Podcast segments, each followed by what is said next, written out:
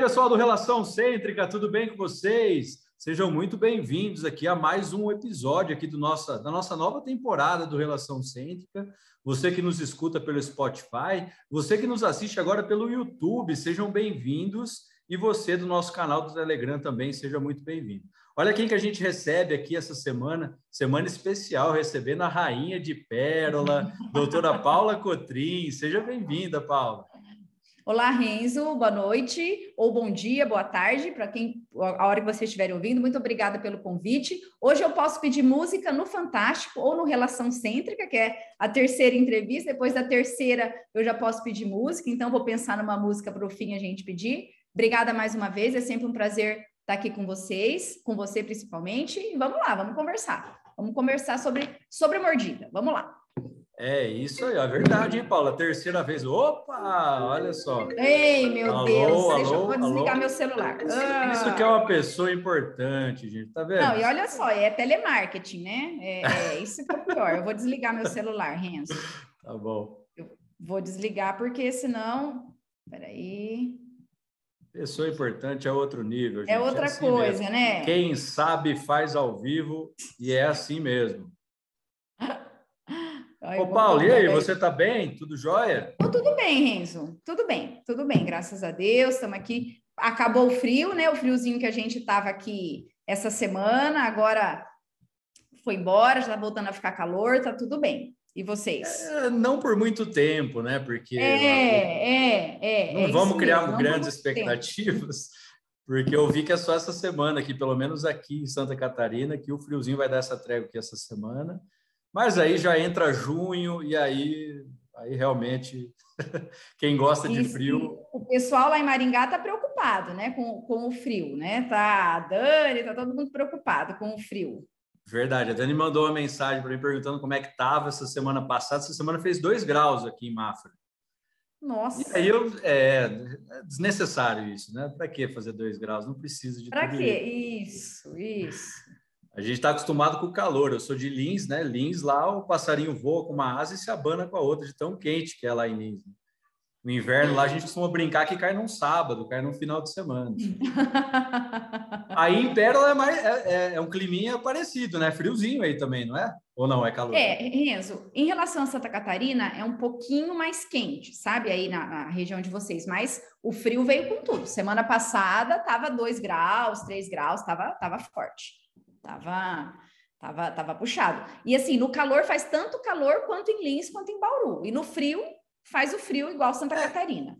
Faz as estações do ano certinho, as né? Que... Isso, definidinhas, é. Legal, Sim. legal. Muito bem, pessoal. Hoje a gente está recebendo a Paula aqui. Um prazer receber a Paula novamente aqui no nosso canal. É sempre uma honra estar falando com ela. A gente aprende muito quando a gente está na presença, escutando, ouvindo e falando com, com a doutora Paula Cotrim. E hoje a Paula vai falar sobre sobremordidas, sobre mordida profunda. É isso, né, Paula? É isso aí, Renzo, o que a gente tinha programado. E para a gente começar, vamos definir então o que, é uma sobremordida, né? O, o, o que, que é sobremordida. Então, falando em conceitos, é o tanto de trespasse que o dente superior ultrapassa o inferior, certo? Então, a sobremordida, eu li uma coisa bem interessante que é assim: ela não é uma maloclusão, ela é um sintoma de uma maloclusão, porque geralmente ela está atrelada a uma outra maloclusão. Pode ser uma classe 2, ou uma discrepância de bases esqueléticas, mas simplificando, a sobremordida é a quantia de trespasse que os dentes superiores têm sobre os inferiores. Quanto maior esse trespasse, maior é a severidade dessa sobremordida. E aí, ah, Renzo, assim, até 30% de trespasse, ela é considerada normal, certo? Passou desse valor de 30%, a gente começa a acender uma luzinha vermelha para o nosso diagnóstico que esse paciente tem essa sobremordida, tem essa característica de má oclusão que a gente vai ter que incluir no plano de tratamento do nosso paciente. Muito bem. E aí a Paula vai falar também quando nós vamos intervir, né, Paula? De que maneira que nós vamos intervir, qual idade, qual que é o ideal a gente fazer, os tipos de protocolo. Perfeito, Renzo. Assim, ó, então a gente vamos começar do começo, certo? Sim. A gente faz o diagnóstico. Essa sobremordida, ela pode ter duas origens. Ela pode ter sedentária ou esquelética. Então, assim, esquelética é quando tem um problema das bases ósseas, ou tem, por exemplo, um subdesenvolvimento do ramo da mandíbula, então a mandíbula fica curta, então, consequentemente, aumenta essa sobremordida. Pode ter é, um supra, um desenvolvimento exagerado das, da região anterior, das bases ósseas anteriores, que faz com que os incisivos erupcionem mais do que deveriam. Então, ela pode ser de origem esquelética quando ela estiver relacionada com os ossos, com as bases ósseas. Mas ela também pode ser só dentária. Ela pode estar só restrita a causas dentárias. Então, quando ela está as causas dentárias, o que, que pode ser? Coroa curta dos molares, coroa curta dos posteriores, pode ser um exagero de erupção dos incisivos, pode ser paciente mais velho, perda de dente posterior, que aí aumenta essa dimensão vertical, aumenta esse trespasse. Então, primeiro de tudo, a gente vai identificar a causa, né, a origem dessa, dessa mordida profunda, a idade do paciente, e, a, e aí sim vamos começar a falar a diagnóstico. Então, beleza, chegou meu paciente no consultório, detectei que ele tem uma mordida profunda, eu vou olhar o padrão facial desse paciente, certo? Se ele é um padrão facial face longa ou se ele é um padrão facial mais vertical, se ele tem mais horizontal, se ele tem um desenvolvimento mais horizontal. Isso em qualquer idade, tá, Renzo? Num paciente lá já na dentadura permanente precoce até um paciente mais velho. Então, detectamos o padrão facial, o tipo facial do paciente, a gente vai olhar é, a exposição do sorriso, a, a exposição de incisivos que esse paciente tem ao sorrir. Então, vimos lá o paciente, a gente pede para ele sorrir e vamos observar o tanto de incisivo que ele mostra. Por que, que é importante a gente detectar o tanto de incisivo que aparece no sorriso? Porque isso vai guiar o tipo de tratamento que a gente vai impor para esse paciente, que a gente vai propor para esse paciente, certo? Então, assim, chegou uma criança, dentadura decídua, que tem sobremordida, eu vou tratar? Não, não vou tratar. A não ser que essa sobremordida esteja tão exagerada que a criança está machucando o palato. Aí sim, a gente pode colocar algum aparelhinho, uma placa de Howley com expansor só para desocluir esse dente. Por quê? Na dentadura descida, a criança vai crescer muito ainda. E a gente sabe que durante o crescimento tem um favorecimento da abertura da mordida. Então, na dentadura decídua, pé, não tratamos. A não ser que a criança esteja machucando ali o palato com o toque dos incisivos. Beleza? Okay. Dentadura mista, Renzo. A gente também não trata. E a gente mantém a mesma indicação da decídua. A gente não trata como uma abordagem precoce. Por quê? Porque eu entendo que o meu paciente ainda vai crescer, certo? Então, na dentadura mista, a gente também não aborda a sobremordida, mordida profunda, a não ser que também esteja traumatizando o palato, aí sim a gente vai fazer alguma coisa para esse paciente. Quando a gente está, começa a entrar na dentadura permanente, aí sim nós vamos tratar o paciente, certo? Ou que tem, ou que tem algum toque prematuro também, né, Paula, que cause algum problema periodontal também, né? Isso, isso. Mas aí, por exemplo, isso é, é um bom ponto. Por exemplo, vem um paciente na dentadura mista, certo? Aí você vai ser fácil, você, ele não vai ter desenvolvido tantas consequências por esse contato prematuro. Uma vez que você identifique, por exemplo, pode ser que ele tenha uma bolsa periodontal ali, pode ser que ele tenha uma gengiva mais inflamada. Isso aí você vai de, descobrir ali no seu diagnóstico, na, né, na, na conversa com o paciente, no seu exame clínico. Mas via de regra, dentadura mista e decídua a gente não trata, a não ser que tenha uma causa muito específica, um trauma, sim. um contato prematuro, aí sim. Senão a gente vai, um paciente na dentadura mista, talvez tenha más oclusões, que aí sim a gente vai intervir, mas não a mordida profunda.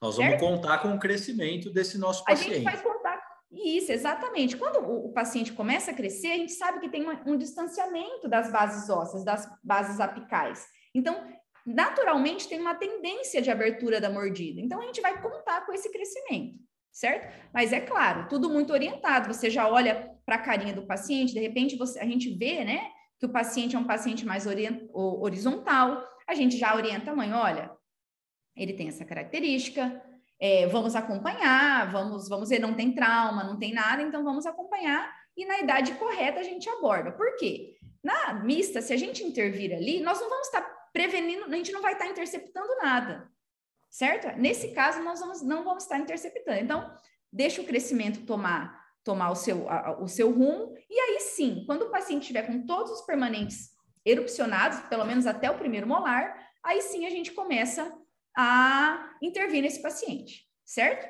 E assim, o melhor momento para a gente intervir num paciente com mordida profunda é nessa dentadura permanente jovem. Por quê? Eu vou pegar todo o potencial de crescimento do meu paciente, que ele vai estar tá distancia, distanciando essas bases ósseas, e vou poder co corrigir isso. Então, o melhor momento é na dentadura permanente jovem.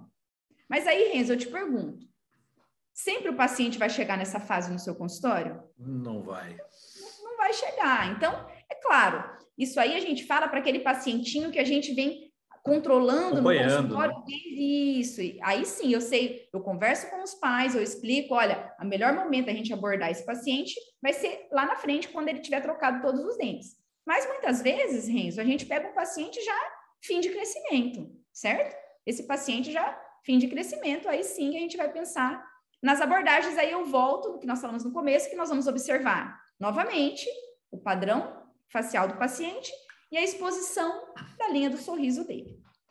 É isso, eu queria até voltar nesse início aí, que muitas vezes alguém se perdeu no meio do caminho.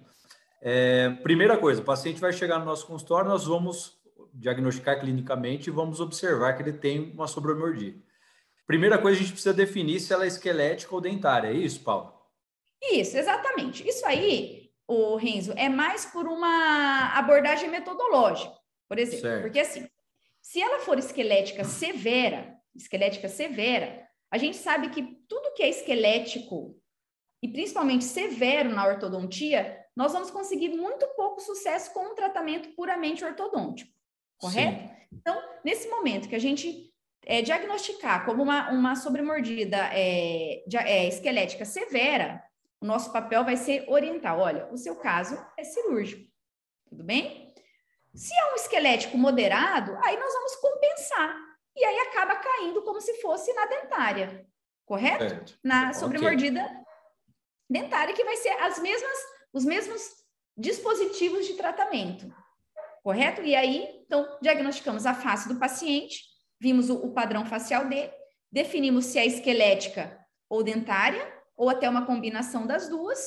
É uma, é um, uma, um, uma característica que eu vou conseguir tratar no consultório, beleza, vou olhar a, o sorriso desse meu paciente. É o segunda, segundo passo mais importante. Vamos olhar o tanto de incisivo que esse paciente mostra para a gente ao sorrir. O incisivo vai ser o determinante, a quantia de exposição de incisivos vai ser uma a quantia, vai ser um indicador determinante de como nós vamos tratar esse paciente. Certo? Porque aí nós vamos ter duas, é assim, duas maneiras. A gente trata sobre mordida, ou com intrusão de incisivos, ou com extrusão dos dentes posteriores, ou uma combinação das duas. Então, basicamente, são essas três maneiras que a gente vai tratar: intrusão dos incisivos, extrusão dos posteriores ou uma combinação das duas. E aí eu te pergunto, Renzo, vamos supor, o paciente chegou no seu consultório, você olhou o padrão facial dele, ele é um paciente que é um, um, que ele tem muita exposição de incisivo, ou seja, ele tem bastante exposição de incisivos, chega até é, geralmente o paciente quando ele tem muita exposição de incisivos, ele também vem com uma exposição gengival, Sim. correto? E aí é um paciente que ele tem, o padrão dele é um padrão horizontal para o vertical, um padrão normal, correto? Então, para esse paciente com muita exposição incisal, com um padrão facial normal, o que, que é o mais indicado para esses pacientes? É a intrusão de incisivos. Sim. Entendeu? Porque assim, ó, ele está sorrindo, ele tem sobremordida, só que está expondo muito incisivos. Eu não posso, porque eu não posso é, fazer uma extrusão, porque se eu extruir, eu vou piorar o perfil desse paciente. E o perfil então, é bom, né? E o perfil é bom, o perfil é bom, o que ele está mostrando mais é a exposição dos incisivos, então eu faço a intrusão dos incisivos. E aí, quando a gente fala em intrusão de incisivos, a gente tem um leque de maneiras de fazer essa intrusão desde a intrusão verdadeira, que é realmente intruir o dente, ou uma intrusão combinada com inclinação. A gente intrui e inclina um pouquinho, que são os nossos arcos de intrusão. Correto? Então, até agora a gente viu tipo facial do paciente, exposição dos incisivos. Beleza? Paciente com muita exposição de incisivos e um bom perfil, a gente trata com intrusão de incisivos. Agora, paciente chegou no consultório, ele tem uma boa exposição de incisivos. Então, ele tem um sorriso ali bacana, adequado, mostra uma quantia boa de incisivo, você não detecta um sorriso gengival nele. E ele tem um padrão facial de normal para horizontal. E aí, como que eu trato esse paciente? Aí já é melhor extruir posterior, né?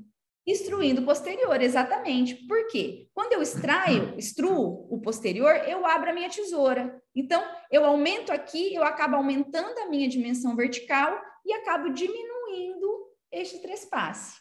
Então, a outra maneira da gente abordar a mordida profunda é fazendo extrusão dos dentes posteriores. E aí também existem mil maneiras. Não sei se, Renzo, não sei se você tem essa idade, porque eu sou mais velha que você. Você lembra do Neston? Lembro Neston do Neston, é... lembro, Neston, Neston. E tinha uma, propaganda que era... amarela tal. É? Isso, é? fazia vitamina. E tinha uma propaganda quando eu era criança que falava assim: existem mil maneiras de preparar Neston, invente a sua. Então, a, a sobremordida é isso aí. Existem mil maneiras de você abordar a sobremordida. Você não vai inventar a sua, você vai diagnosticar a sua e vai tratar de acordo com as suas habilidades ou das ferramentas que você domina e com a face do paciente. Então, exatamente, quando a gente fala em extrusão de posterior, nós também temos uma gama de, de, de, de ferramentas, para a gente fazer né? isso. E aí, Renzo, vem um paciente também, que é aquele paciente dos sonhos, que ele tanto permite você intruir os, os incisivos como extruir os posteriores. E aí a gente usa uma combinação disso, a gente usa uma combinação desses dois fatores, que são os arcos de curva reversa e curva acentuada, que é uma maravilha, é, é um arroz com feijão da sobremordida também.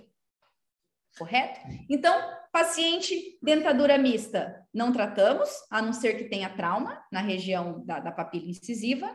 Dentadura mista, não tratamos, que nós estamos confiando que o paciente vai crescer e as bases apicais vão se distanciar, a não ser, como nós falamos, que tem um trauma. Dentadura permanente jovem é curtiu, é a melhor fase para tratar, porque a gente vai alinhar e nivelar e vamos contar com o crescimento, mas nem sempre nós vamos ter essa sorte do paciente vir nessa fase. Aí, paciente já fim de crescimento, vamos observar o padrão facial do paciente e a exposição de incisivos. Quando tivermos uma exposição de incisivos exagerada, a tendência é nós fazermos intrusão de incisivos, quando tivermos uma exposição de incisivo adequada, nós vamos instruir os posteriores. E tudo isso, Renzo, aí nós temos que passo a passo para fazer isso da melhor maneira, da gente fazer da maneira mais segura para nós e mais efetiva para os pacientes. Muito certo? bem, a Paula já fez um resumão do, do assunto, né? E você separou alguma coisa para a gente aí, Paula, para mostrar para a gente aqui? Separei, separei. Vou deixar, eu posso compartilhar com você? Por favor, por favor. Eu vou mostrar um caso, Renzo, de tratamento na permanente jovem, certo? Ok, joia. Vou compartilhar. Então, você que está nos escutando pelo Spotify, quiser assistir. Ó, vocês, estão, vocês estão escutando a Kiara morder o brinquedinho dela ou não? A Kiara, é eu ligar o vídeo aqui, a Kiara quer participar do vídeo. Ela quer participar. Ela, ela tá brincando aqui com o brinquedinho dela. Olha lá, olha lá, ó. E... Ah, Renzo, posso falar uma, uma, uma claro, coisinha claro. aqui? Sim. Posso projetar? Tá, tá projetando? Tá projetando. Certo. Uma coisa muito importante, Renzo, no diagnóstico, quando a gente vai fazer o diagnóstico do paciente, é a gente observar a curva de SPI do paciente, certo? Pacientes com sobremordida é, acentuada, ele tem essa curva de SPI muito, muito evidente. Então, um dos objetivos do tratamento ortodôntico é planificar essa curva de SPI. Então, para o paciente de sobre, com sobremordida, isso é particularmente fundamental, porque uma vez que a gente vai é, planificar essa curva de SPI, nós vamos projetar também esses incisivos inferiores para frente E aí, lembra que eu falei que quando a gente fala em intrusão, a gente tem a intrusão verdadeira e a intrusão relativa, que é essa projeção dos incisivos. Então, quando a gente projeta os incisivos inferiores para frente, a gente também está ajudando a corrigir a mordida profunda, certo? Sim, senhora. A gente vai ver aqui ó, uma, uma sobremordida acentuada, certo? E quando a gente planifica, esses incisivos são projetados e a gente acaba melhorando essa sobremordida. Deixa eu chegar aqui. Aqui. Então, vamos lá. Então, o paciente chegou novinho. A gente vê é, uma... Tá projetando aí, Renzo? Tá projetando, tá ok. A gente vê né, uma, uma exposição de incisivos de adequada para já ficando exagerada, né? A gente vê que ele tem um incisivo bem, bem, bem comprido. Aí eu olho o rostinho dele. Ele é um paciente classe 2, com padrão classe 2, e tem, e ele é, eu também, algo me diz que ele é horizontal, né? Que ele é um paciente com uma tendência horizontal, certo? E aí ele tinha essa, essa, esse, essa mordida profunda inicial. Vou ver se eu consigo pôr um, um ponteiro aqui. Eu quero apontador. A gente vê aqui essa projeção do incisivo, com, cobrindo completamente né, os inferiores. Ele está já no fim da, ó, já está na permanente jovem, que eu vejo aqui que ele tem um hematoma de erupção do canino. Então, é um paciente que tem potencial para eu já abordar aí sim, não só a sobremordida, como também esse apinhamento. E por quê? A sobremordida, o que acontece? Ela, ela é uma tampa e a caixa. A caixa, a tampa está maior que a caixa. Quando a tampa abraça a caixa, ela acaba apinhando os incisivos. E não é esse apinhamento, não é por conta de discrepância de espaço, é por conta dessa pressão da sobremordida. Você pode reparar, quando você tiver um paciente com sobremordida, ele vai ter um apinhamento inferior, porque essa pressão faz com que ele encolha, com que ele crie uma ruga ali. Então, paciente assim. Só que aí, o que acontece? O paciente tinha um mesodens. Então, eu não podia tratar até que ele tirasse o mesodens. Então, aqui na teleradiografia, eu consigo ver a quantia realmente de sobremordida, um paciente ali com perfil horizontal, normal. Então, ele tinha 10 anos e 10 meses quando ele me procurou. Ele tinha uma classe 1 molar, ele tinha uma classe 2 esquelética, sobremordida, apinhamento e o mesodens. Então, o plano de tratamento foi remover o mesodens, alinhar e nivelar, e depois eu ia reavaliar, porque era um classe 2. Eu ia usar um elástico classe 2, um propulsor, extração, certo? Então, tocamos o barco. Fui colando, já na fase de arco de aço. Aqui a gente já vê a, a sobremordida debelada, praticamente sem fazer nada, só tocando os meus arcos de alinhamento e nivelamento. Aí ele tinha um pequeno desvio de linha média, usamos um elástico é, assimétrico. Aqui para o fim, ele deu um sorriso aqui, ele abriu a boca, sorriu demais. E aí já a gente já para o fim, ó, estava começando a erupcionar os segundos molares. Um, uma coisa muito importante, Renzo, é para gente sempre bom, sempre bom, paciente com sobremordida, você envolver os segundos molares na colagem. Porque aí eu vou aumentar, eu vou corrigir ainda mais a minha curva de SPI, vou melhorar ainda mais o tratamento. E aí, no fim, já usando um elástico de intercuspidação, como era no início, como já estava. Muito bonito, fim. hein, Paula? Ó. E aí, o paciente só cresceu. Fui eu que fiz? Não, eu só colei os breques. Quem fez foi o crescimento. Eu dei sorte do paciente ter um bom padrão de crescimento, mas enfim, dentadura permanente jovem. Olha lá, caso finalizado.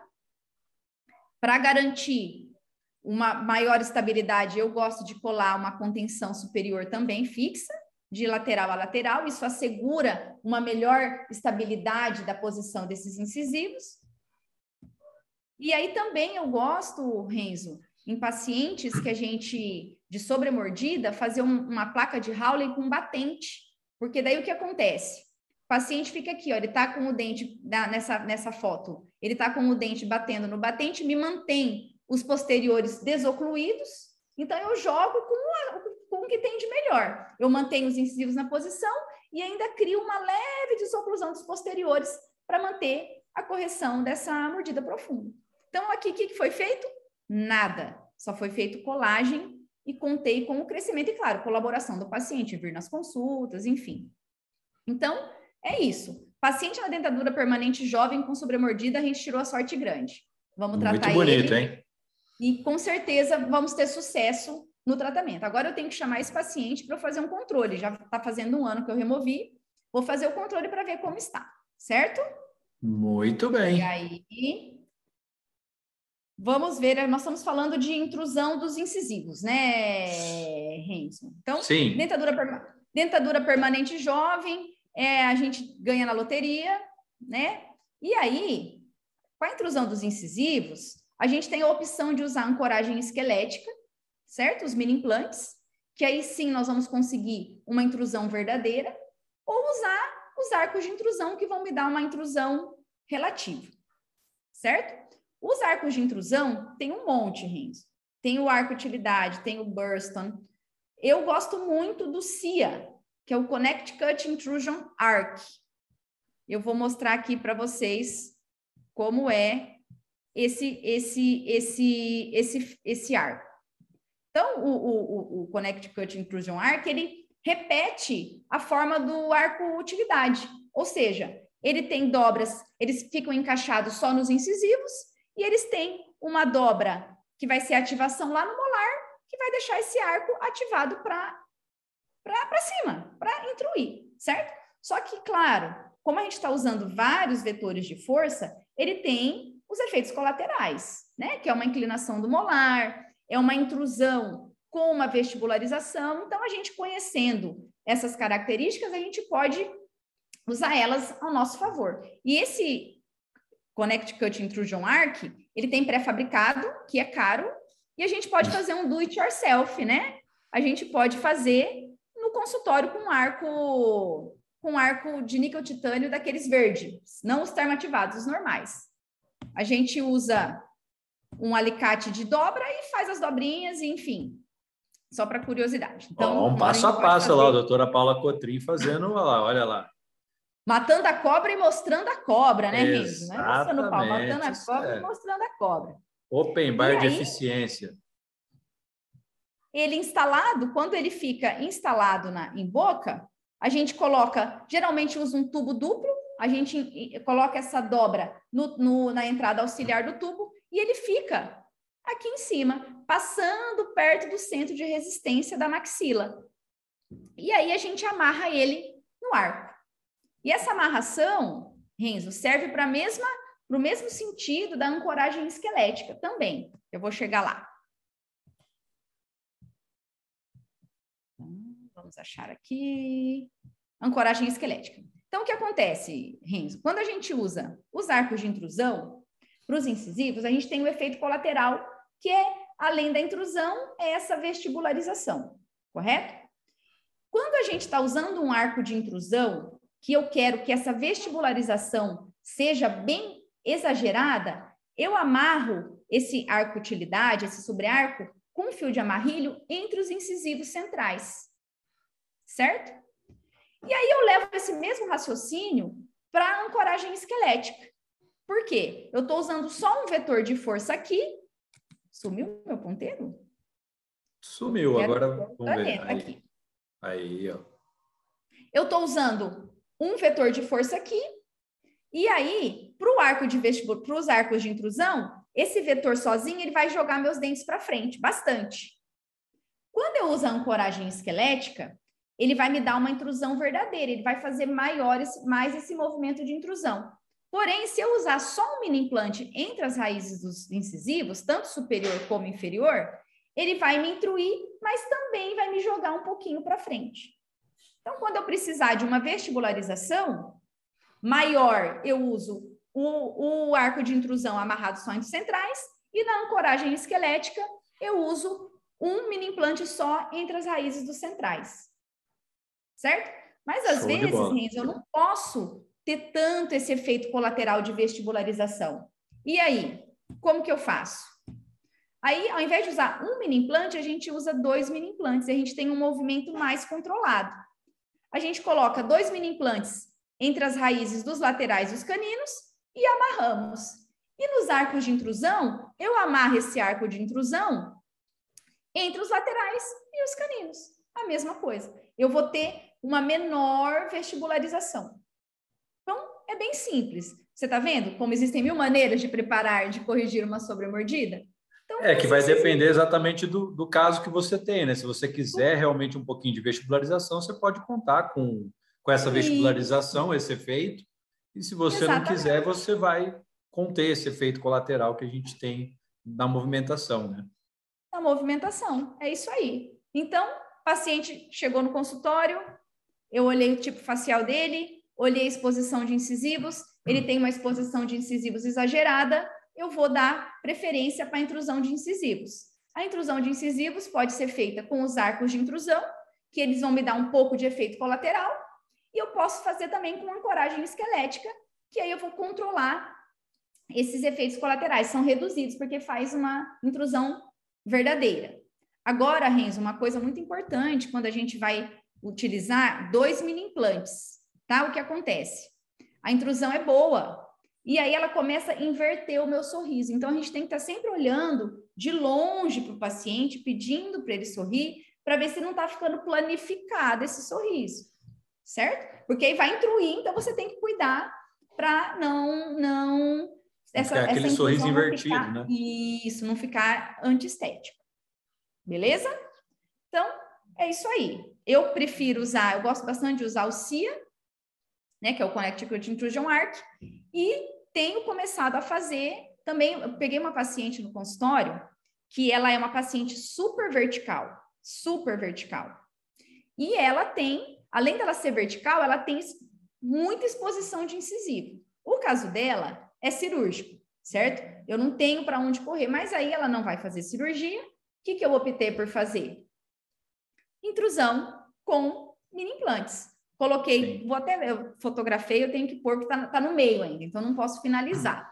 Coloquei dois mini implantes igual esse caso aqui e estamos tratando, certo? Então a gente tem que conhecer o que existe e adequar para o nosso paciente. Ô, Paula, uma coisa que muita gente me pergunta é onde fazer os levantes de mordida. Em ah, caso, ah, onde fazer os batentes, em que posição colocá-los. Seguinte, então vamos lá. Aí vamos pensar. Paciente que nós não vamos poder mexer nos incisivos, os incisivos estão em boa, em boa posição. Eu tenho que fazer extrusão posterior. Como que a gente faz essa extrusão posterior, Renzo? Basicamente é deixar eles desencostados para eles terem aquela erupção espontânea. A gente sabe que os dentes estão em contínua erupção, então a gente desencosta a gente vai crer que ele vai erupcionar mais. Então, um milímetro que o dente tem de extrusão, ele me abre dois na frente. Certo? Então, um milímetro, dois milímetros que a gente consegue fazer de extrusão, nós vamos ter quatro milímetros de correção de sobremordida anterior. E aí, onde fazer os batentes? Então, vamos pensar. É, é sempre um assunto controverso, correto? Mas vamos pensar assim. Se eu fizer um batente no molar, para quem tem sobremordida, não fica contraprodutivo esse raciocínio? Tudo bem, eu vou estar tá instruindo, eu vou ter espaço para colar os breques aqui, mas aí eu vou ter uma força batendo ali. Aí, pessoal, não vamos confundir com os levantes de mordida dos autoligáveis, né? Aí sim, mas para mordida profunda, quando a gente quer uma extrusão dos dentes posteriores, os levantes são anteriores, correto? Aí os levantes são anteriores, que eu quero deixar o meu molar livrão lá atrás para ele instruir. Então, a preferência é para os incisivos. Você cola, você faz o levante nos dois incisivos. Aí o paciente vai bater ali, vai, des, vai desocluir lá atrás e vai corrigir. Muitas vezes, Renzo, o paciente, ele é um classe 2 e ele tem um overjet. Então, não adianta a gente fazer um levante, vai fazer um levante gigante, que vai ficar um resinoma lá no dente do paciente e não vai funcionar. Nesses casos, aí a opção é fazer o levante nos caninos, correto? E aí, muito cuidado na hora da gente fazer, deixar bem ajustadinho, porque os dois têm que estar com contato bilateral simultâneo, senão a gente vai fazer um, uma DTM aí, uma disfunção no nosso paciente, correto? Então, Primeira opção são os incisivos. Segunda opção, os caninos. muitas vezes, Renzo, aí dá aquela dor no coração, o canino também não toca. Aí, aí você vai, ajoelha, reza, pede para o Papai do Céu, Papai do Céu, me ajuda com esse paciente. Aí a gente lança a mão do suplício que é fazer nos premolares. Os primeiros prés. Não tem jeito, né? Porque aí você não já tentou. Jeito. É, não vai ter Isso. o que fazer. Aí a gente já começa a reavaliar. Se, meu Deus, se eu estou tendo que fazer um levante no pré, esse paciente é o momento. Eu deveria estar tratando esse paciente para sobremordida. Talvez ele não seja tão cirúrgico ou tão esquelético que eu, vai, vai ter esforço demais. Mas, enfim, respondendo a sua pergunta, os levantes para extrusão posterior são nos incisivos. Correto? Okay. E aí, Renzo, também existem mil maneiras de você fazer esse levante. Essa você pode fazer com forminhas. Eu acho que eu tenho aqui. Posso, posso exibir? Era, claro, por favor. Estamos aqui com você hoje. hoje exclusividade, doutora Paula Cotrim aqui com lá. vocês. Que moral para vocês, hein? Tá Terceira vendo? vez a doutora ah, Paula Cotrim. nada. Vocês. vocês é, é a extrusão dos posteriores. Então, a extrusão dos posteriores, eu, eu posso usar removível, mas eu vou falar já dos fixos, correto? Você tem preferência, então, Paulo? Eu prefiro os fixos. E eu prefiro assim, ó, feitinho aqui nos incisivos. Então, Renzo, por quê? Você pode usar desde um por exemplo, paciente está com um tubo palatino na banda do molar, você pode fazer como se fosse um, um arco de Nancy. Um, é, né? é Nancy, né? O superior. Fugiu. É, é Nancy, é um botão lingual. Você botão pode fazer lingual. um botão lingual, ele vai morder ali vai desocluir posterior. Vale? Vale. Você pode usar isso removível enquanto está com o aparelho fixo? Pode, mas é uma nhaca. Não mistura coisa removível com fixa. Então, Coloque alguma coisa que você se certifique que o paciente não tem para onde fugir.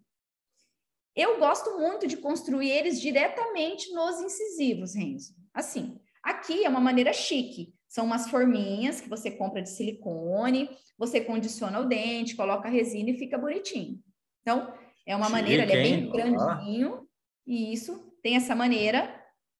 Tem os metálicos também, que a Morelli e acho que a Adtec vende, eu, esse aqui, Renzo, usei uma vez. Eu não sei, o meu coração me diz que isso vai soltar. Você já usou o metálico assim? Nunca usei. Nunca então, eu usei. usei uma vez e não soltou, mas eu tenho lá guardado a primeira e única caixinha que eu comprei. tá lá. Tá lá. Tá lá. E aí tem também o do it yourself, né? Que a gente faz no consultório, que é o que eu faço. É, eu sou desse também, viu? Eu, e... eu confesso que eu sou dessa técnica. Ó, limpa ali, faz uma profilaxia com pedra pomes na região palatina, que costuma ter uma plaquinha, né? Uma placa bacteriana. Limpa, condiciona e resina. Aqui eu era roots. Eu pigmentava, mas não precisa pigmentar, né? Eu pigmentava para depois ficar fácil de remover e aí faz. E você Levantezinho ali, ó. Isso, e aí a gente faz ele na altura é, necessária para a gente, porque esses pré-fabricados, eles vão ter uma altura só, e depois, é. talvez, se você precisa de menos altura, você tem que ficar lá desgastando. Aqui você já calcula, conforme a sua experiência, você já sabe a quantia certinha de resina que você vai colocar. E ajusta. Ajusta o, o, o para ele ficar com esse contato e boa. E aí deixa. E uma coisa que me intriga, sabe, Renzo? É, isso não solta. Ele não solta. A gente cola no paciente, ele solta o bracket, mas o levante. Mas não, é verdade, é verdade. Eu nunca solta. tinha parado para pensar nisso. Ah, eu não sei, é um mistério, sabe? Eu ainda brinco, falo, olha, ele solta o, o, o, o, o bracket do pré, mas não solta. E aí, o paciente, dois, três dias, ele vai reclamar, porque realmente você vai tirar ele de oclusão. Depois ele não, ele acostuma. Quando a gente remove esses levantes, eles sentem falta. E aí, em que fase do tratamento fazer? É outro assunto controverso. Eu já faço no começo, Renzo. Eu já faço no começo, porque o paciente, eu já quero nivelar o arco inferior. Então, o que acontece? Já faço no, quando eu vou colar o inferior, eu já faço esse levante. Primeiro, porque eu não vou ter espaço.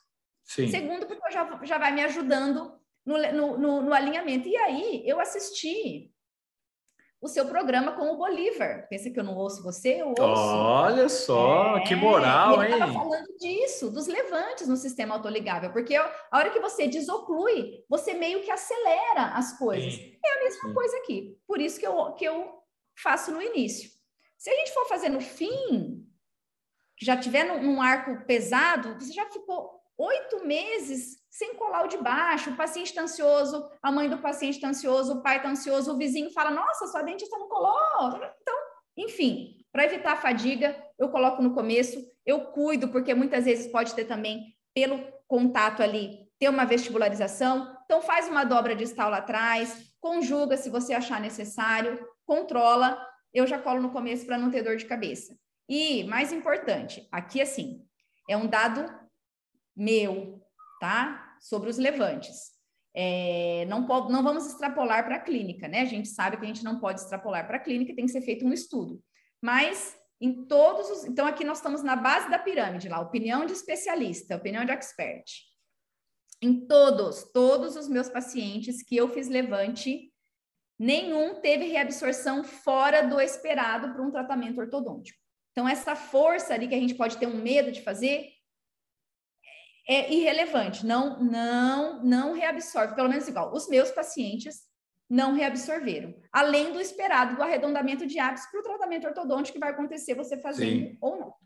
Então, eu vi o, eu vi o Marcos Jansson falando disso, eu não lembro agora que ocasião que ele falou isso, que ele falou que podia realmente fazer esses levantes, que a força era dissipada entre o arco e tal, que isso, a gente não ficar assim, com medo. Opa, pensa bem, a, a, o nosso sistema próprio receptor da mastigação. Ele é perfeito, né? Ele tem todo, é um, um sensor perfeito. Quando o nosso cérebro interpretar nos dois, três primeiros dias que tem ali um obstáculo, ele já vai reprogramar a nossa mordida. Ele não vai, o paciente já vai morder mais devagar, não vai ter um trauma, ele vai ficar pá, pá, pá, pá, macetando o seu dente. E também é temporário, você vai usar até o momento que você percebe que você desocluiu, os posteriores tocaram, você já pode começar a remover, não vai ficar para sempre no dente do seu paciente. Entendeu? Então, assim, não tenham medo, não tenham medo de fazer, mas claro, controlado, né, gente? Não vai pôr radiografa de três em três meses, vai desgastando, vai olhando, vai tendo uma, um cuidado ali com o paciente. Então, posso mostrar o casinho aqui? É isso que eu ia falar, porque agora todo mundo que está assistindo a gente já viu aqui que você tem um caso clínico com levante anterior. Então agora vamos, vamos mostrar, ter que mostrar para todo mundo agora. Vamos lá. Então o paciente também repara que parece que tem um padrão, né? O paciente com sobremordida, ele sempre vem com essa carinha horizontal, com essa face mais horizontal, que daí te dá para você nadar de braçada. Você pode desocluir o posterior, você pode se per permitir intru intruir os anteriores. Então, dá, dá essa, essa, essa, essa liberdade para você. Então, o paciente também, ele jovem, mas já não era tão jovem quanto aquele primeiro, certo? Ele já tinha todos os permanentes.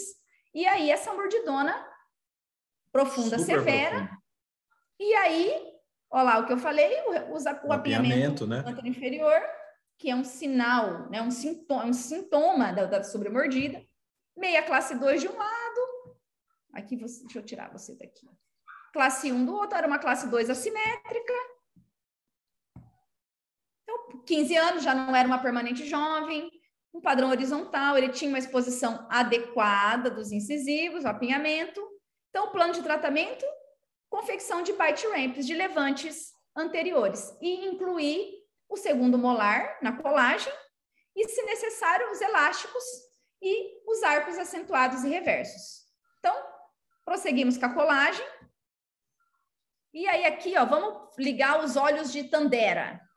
Se a gente olhar bem aqui, ó, vocês vão ver que tem uma coisinha colada que já estava já tava já finalizando esse desgaste. E aí, segundo os molares incluídos no tratamento, já estávamos com arco pesado Paciente também usando um elástico assimétrico. Já finalizando, ainda tinha aqui uma cicatrizinha do, do, do meu levante. E aí, já perto de finalizar. Aí a gente vê a quantia que a gente conseguiu. Foi uma intrusão verdadeira? Não sei, porque eu não fiz as sobreposições das teleradiografias. Provavelmente pouca intrusão, maior extrusão dos posteriores e um pouquinho também de vestibularização desses dentes, que é tudo acontece ao mesmo tempo. Ao mesmo tempo, né?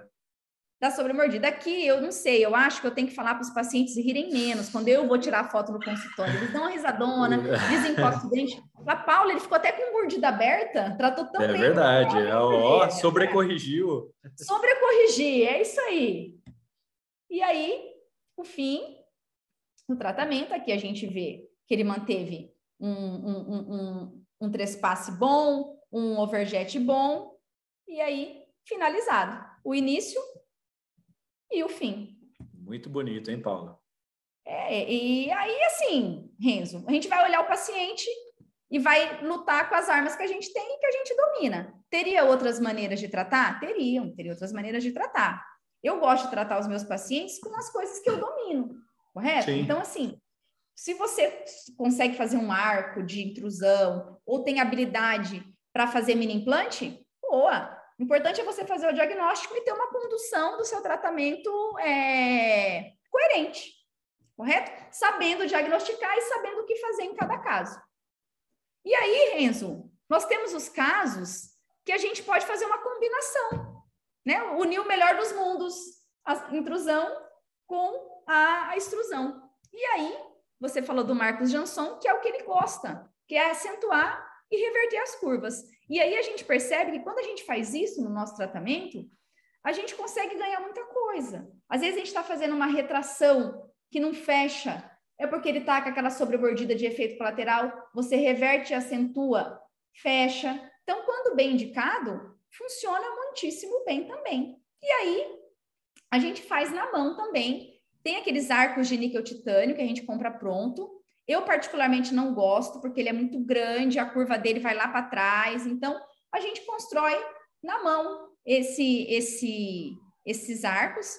E eu não sei, é, eu não sei se os ouvintes vão ser iguais, iguais a mim, que para eu fazer uma coisa razoável, eu tenho que fazer 50 treinamentos.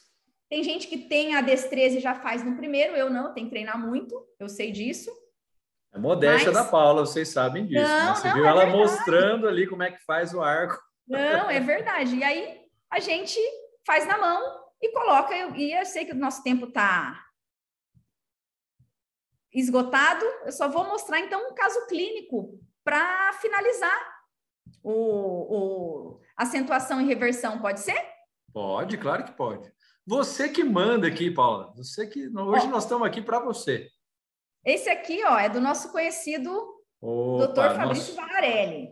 Nosso então, ídolo nosso ídolo, nosso, nosso rei da, da clínica. Olha lá, paciente já bem adulto, né? Já um paciente não um paciente jovem, como esses que eu exibi, já um paciente adulto, a carinha horizontal, graças a Deus, gente, to, ainda bem que todos têm essa carinha horizontal que permite a gente fazer algumas coisas com ele.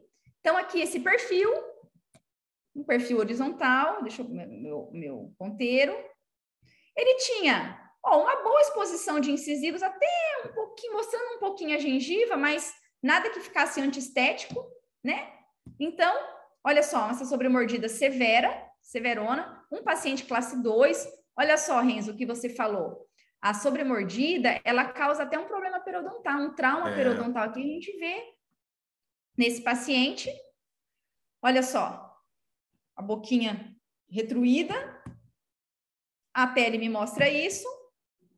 Então, paciente de 31 anos, braquifacial, bom selamento, classe 2. Ele tinha uma curva de espia excessiva, apinhamento e um overjet. Então, qual que era a alternativa?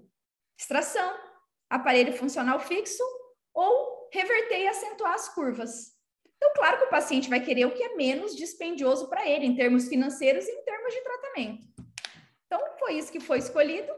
Foi feito também colagem, colagem, elásticos e curva acentuada e reversa. E aí, o caso finalizado. Olha só.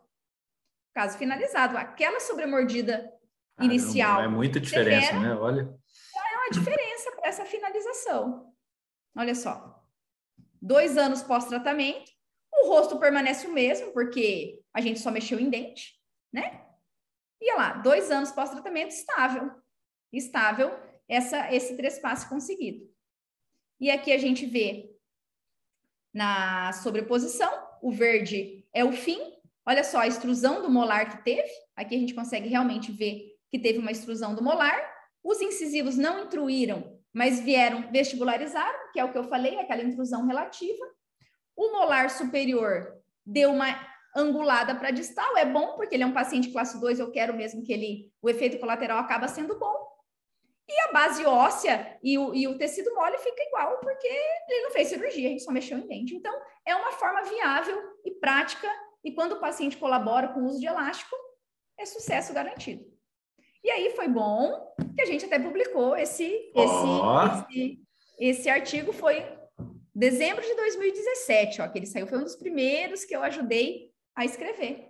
E gostaram. E esse artigo é muito citado, Renzo, por incrível que pareça. Legal, hein, Paulo?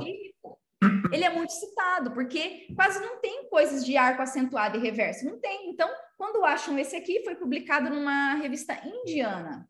Né? A gente procura uns jornais aí que aceitam nossos trabalhos. Sim. Foi no Indian, Indian Journal of Dental Research. Publicou e está aí e é citado. E é mais citado do que a minha dissertação do mestrado, por incrível que pareça. Então, vale a pena.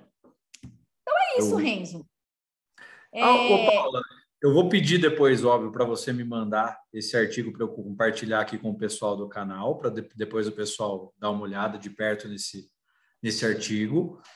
Certo. E, e, também queria que você também falasse um pouquinho, que eu sei que você tem aí, que eu assisti essa aula sua maravilhosa de sobremordida, diga-se de passagem.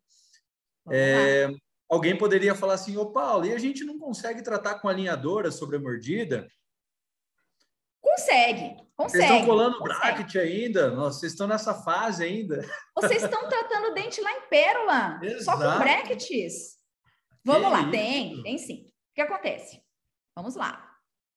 Aqui, tratamento da sobremordida com alinhadores. Então, os alinhadores, eles evoluíram muito, né? Desde 15 anos atrás até agora. Então, ele tem algumas estratégias para tratar a sobremordida, né? O que que acontece? A gente pensa em alinhador, a gente pensa com os dentes ficando contidos dentro do alinhador. Então, eu não vou conseguir nem fazer uma extrusão, e uma intrusão é difícil esse movimento, certo? E aí, então, estão desenvolvendo algumas estratégias específicas para tratar a sobremordida com os alinhadores. Então, remoção da cobertura oclusal dos segundos molares. Então, tira o alinhador dos segundos molares. O que, que é? É uma extrusão. Você vai extruir os segundos molares, você acaba abrindo a tesoura e como os outros dentes continuam em constante erupção, eles vão é, continuar erupcionando e é uma estratégia para correção.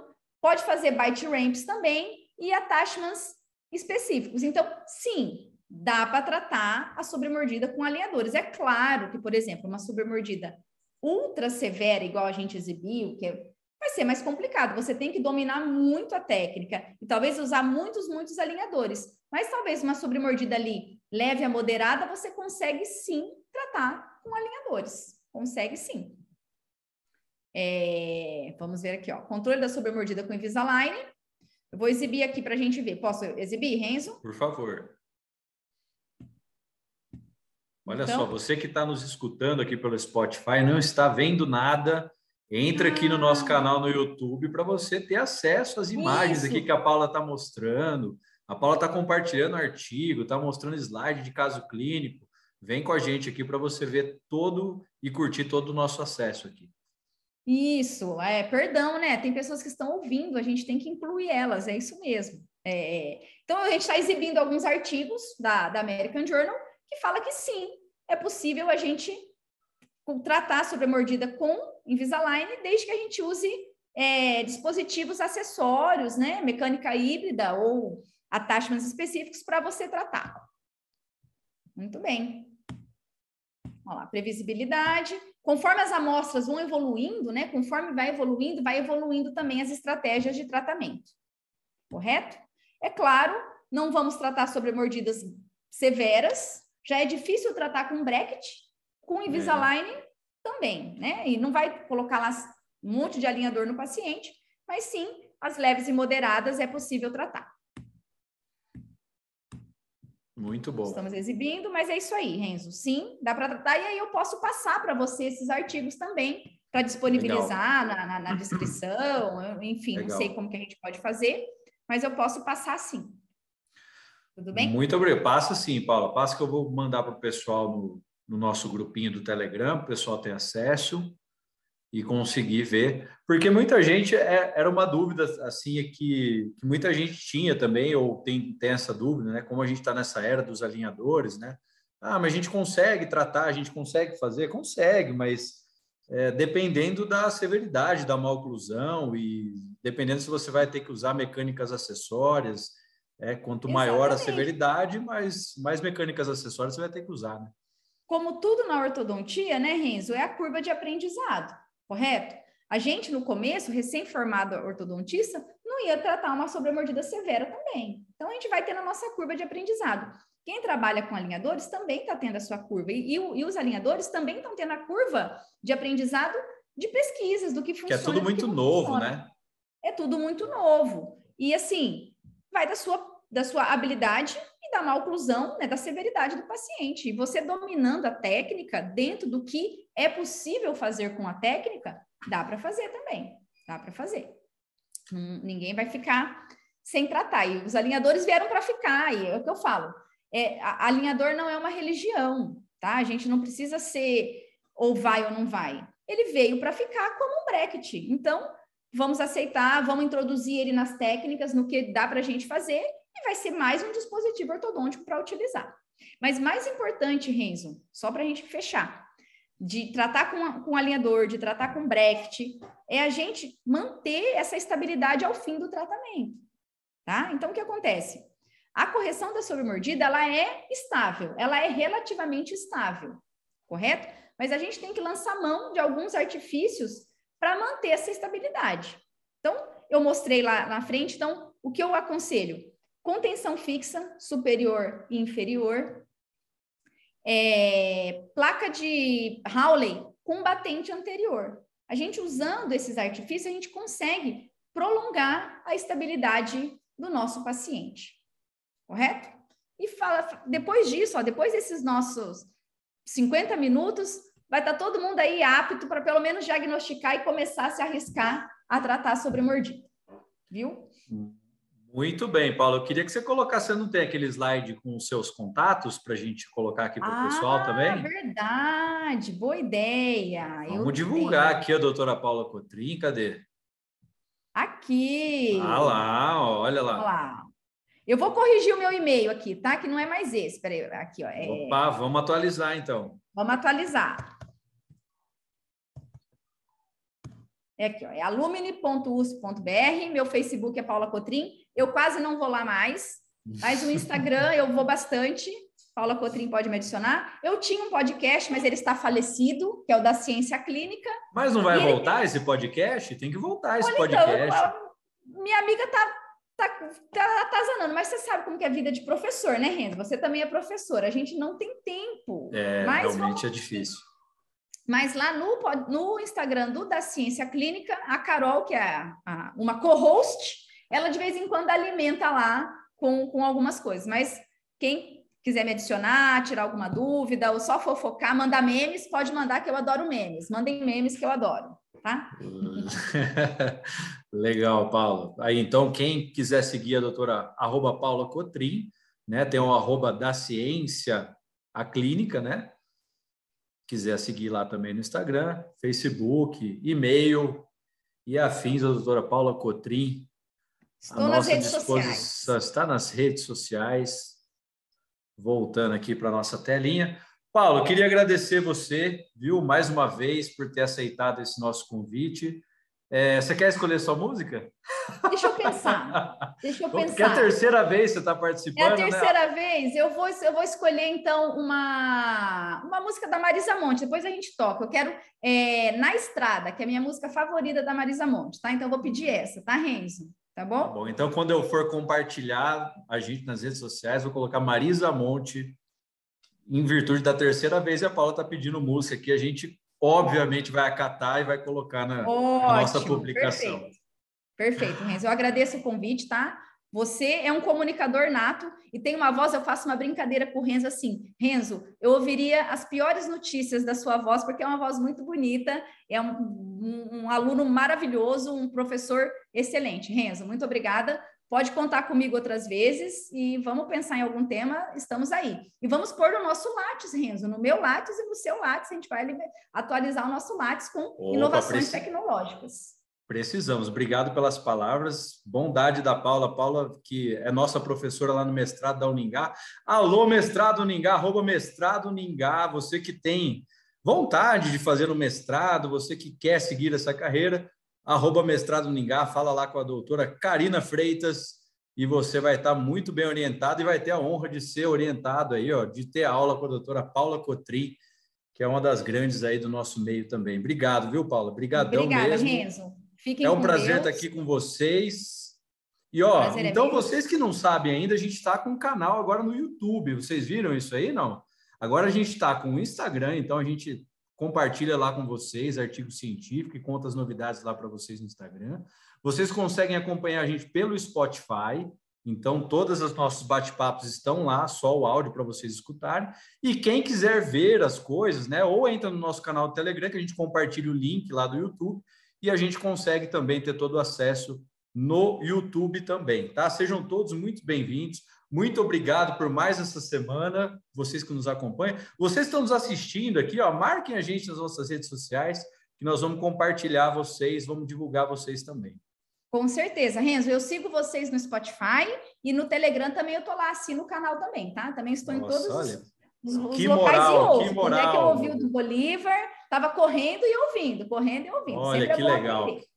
Que tá legal. Obrigado, viu, Paulo? Obrigadão mesmo. Eu que agradeço, Renzo. Continue sendo essa simpatia, a rainha de pérola, a maior promotora do sorriso paranaense, doutora Paula oh. Cotrim. Senhores, oh, muito obrigado. Boa semana para vocês. Fiquem com Deus e até o nosso próximo bate-papo. Gente, muito obrigada. Uma boa semana a todos. Tchau, tchau, Renzo. Vou tchau, encerrar. Até mais. Beijo. Tchau, tchau.